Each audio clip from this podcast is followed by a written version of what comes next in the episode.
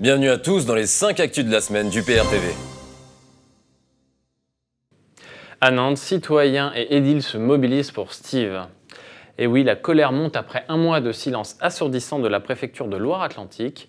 Samedi dernier, les proches de l'homme de 24 ans qui avait disparu le soir de la fête de la musique après une charge brutale de la police ont organisé une chaîne humaine sur le quai Wilson. Comment une affaire de disparition comme celle-ci peut-elle à ce point rester au point mort et ce, malgré l'ampleur qu'elle prend désormais sur les réseaux sociaux? Alors espérons que les choses progressent et que toute la lumière soit faite au plus vite. De leur côté, les Gilets jaunes annoncent que le manifeste du vrai débat, présentant 59 propositions issues d'une consultation nationale, pourrait être diffusé en masse dès cet été.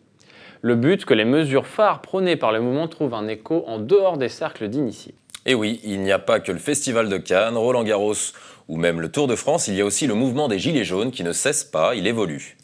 Gageons qu'il s'invitera également pour la rentrée sociale à l'automne. Passons maintenant à l'enquête sur la vente d'Alstom à General Electric transmise au parquet national financier.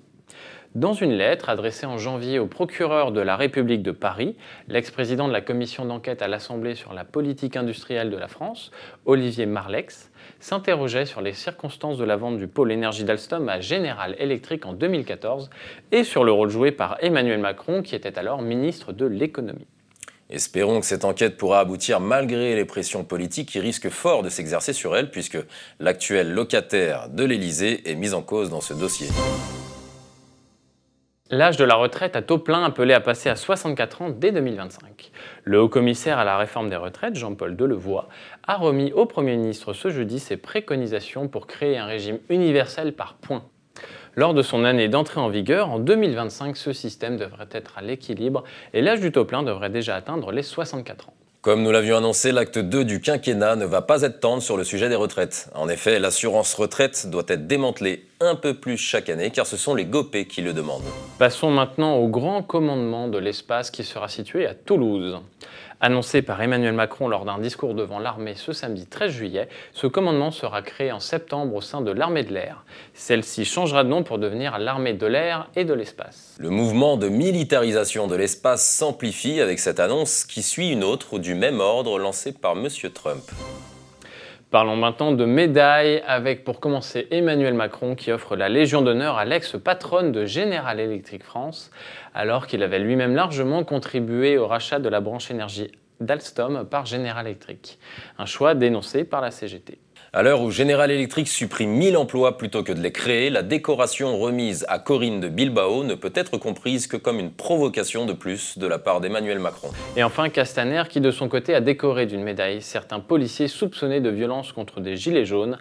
En effet, selon Mediapart, le ministre de l'Intérieur a remis 9000 médailles aux fonctionnaires mobilisés lors des manifestations des Gilets jaunes. La simple décence voudrait que des policiers mis en cause dans des enquêtes ne soient pas décorés. Mais le ministère de l'Intérieur en a décidé autrement, prenant le risque d'envoyer un mauvais signal à l'opinion publique. On a ici l'impression que sont honorés ceux qui ont été les plus brutaux dans la répression du mouvement des Gilets jaunes.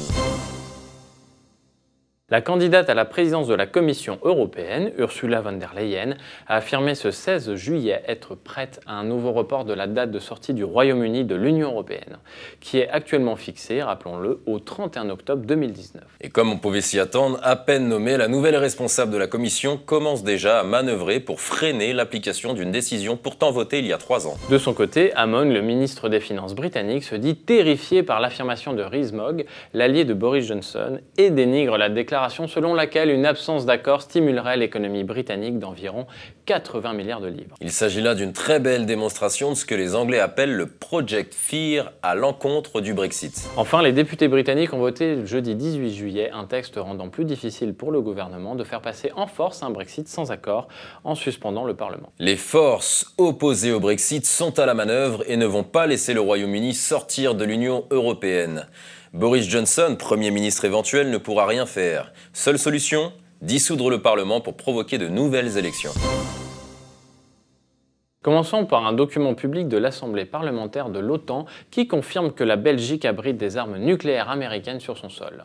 Une version du texte qui a depuis lors été adaptée évoque la présence d'ogives nucléaires B-61 dans la base militaire de Kleinbrogel dans le Limbourg. Et ce n'est pas tout. Comme le révèle un document fuité de l'Assemblée parlementaire de l'OTAN, on trouve également de telles armes en Allemagne, en Italie, aux Pays-Bas et en Turquie. De son côté, la Grèce est sur le point d'acquérir des hélicoptères américains MH-60R Pour sa marine afin de muscler ses capacités en matière de lutte anti-sous-marine et anti-surface. Encore un pays de l'Union européenne qui achète son armement aux États-Unis.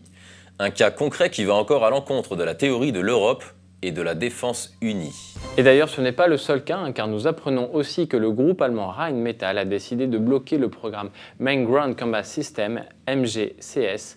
Il s'agit du futur char européen dont la maîtrise d'œuvre a été confiée à l'Allemagne via le groupe franco-allemand KNDS. Car le partenaire allemand veut une plus grosse part du gâteau. Ses intérêts priment sur ceux d'une entente européenne, en tout cas visiblement. La Turquie à présent qui a reçu ses premiers missiles antiaériens S-400 russes. Les États-Unis, qui refusent qu'il côtoie son nouvel avion furtif, ont exclu Ankara de leur programme de chasseurs de nouvelle génération F-35. De leur côté, les diplomates européens sont allés dans le sens des États-Unis en adoptant également des sanctions, hein, comme la réduction des aides de préadhésion du pays à l'Union pour 2020. Ankara balaie du revers de la main ses décisions et compte poursuivre ses activités en Méditerranée orientale. En se rapprochant de la Russie et de son système antiaérien inviolable, la Turquie, qui garde un pied dans l'OTAN, se risque à mettre également un pied en dehors. Il semble cependant que la Turquie doive choisir entre la coopération de Shanghai ou les États-Unis et l'Union européenne. Passons maintenant à la bonne nouvelle de la semaine. Je sais que c'est celle que vous attendiez tous. Il s'agit de l'article paru sur upr.fr qui démontre que la France est encore capable de faire de grandes choses quand elle agit souverainement. Le génie français est largement capable d'être pionnier dans les nouvelles technologies et les exemples sont nombreux, comme Blablacar, Criteo, chauffeur privé, De Vialet, VP ou encore le flyboard. N'hésitez donc surtout pas à aller consulter cet article qui est disponible sur notre site. Voilà, c'est tout pour cette édition. Nous vous disons à très bientôt pour une nouvelle vidéo. Et d'ici là, n'hésitez surtout pas à réagir à toutes ces nouvelles dans les commentaires.